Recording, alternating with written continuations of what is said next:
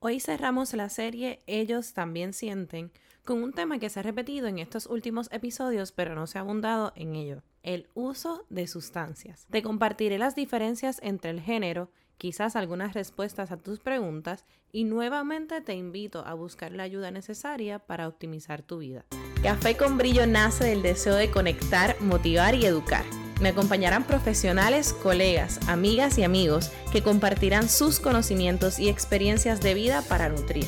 Hablaremos de todo con el fin de psicoeducar y evocar preguntas. Será un espacio libre de juicios y constante aprendizaje, donde también se fomentará la importancia de cuidar la salud mental. Hola a todas, a todos y a todas y bienvenidos al último episodio de la serie Ellos también sienten. A lo largo de esta serie hemos dialogado con varios hombres y escuchado sus historias. Nos han compartido datos que desconocíamos y experiencias que sin duda nos han hecho comprender que ellos también sienten, pero el estigma y el machismo los arropa y les dificulta el acceso a los servicios de salud mental. En todos los episodios eh, de esta serie se ha repetido la palabra sustancias. Y es que ¿Puede el género contribuir a facilitar el uso de ciertas drogas o a impedir o limitar su consumo? Se utiliza la expresión género para describir las diferencias entre hombres y mujeres basadas en factores sociales o culturales, y sexo para referirnos a las características que vienen determinadas biológicamente. Primero que todo, cuando me refiero a sustancias, hablo de medicamentos controlados, alcohol, nicotina, marihuana, heroína, cocaína y otras, que actúan sobre el sistema nervioso generando alteraciones en las funciones que regulan pensamientos, emociones y el comportamiento.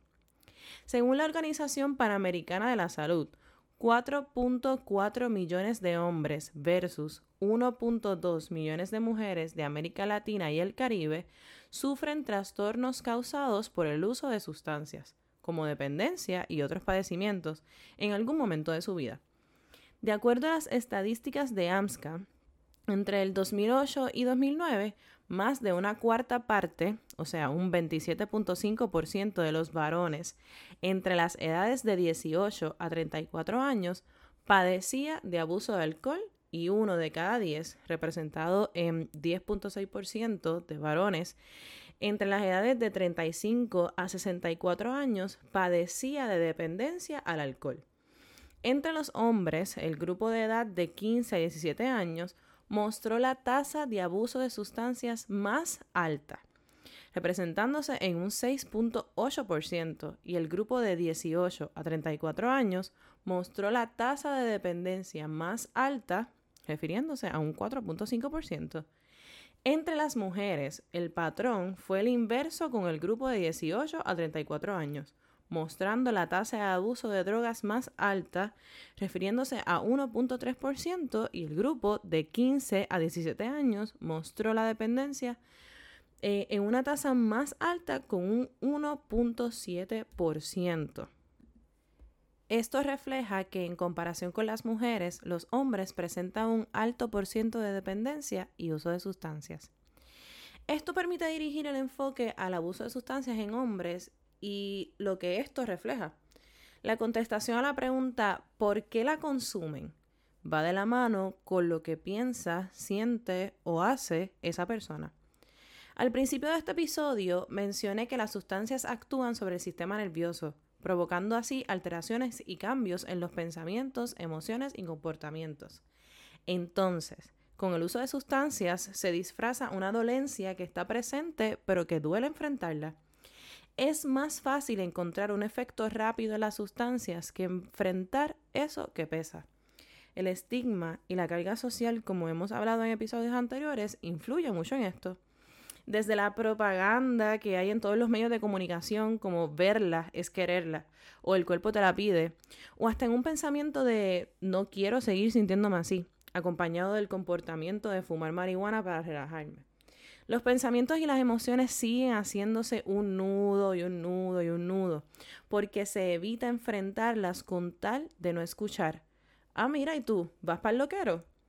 Ah, mira, pero ¿qué te pasa? ¿Estás bipolar hoy? O, ay, ya viene el depresivo este.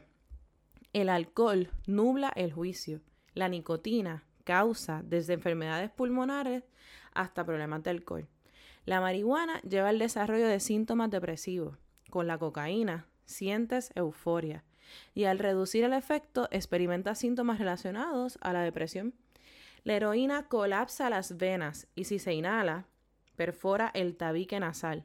Y así continúa la lista de los efectos por consumo de sustancias.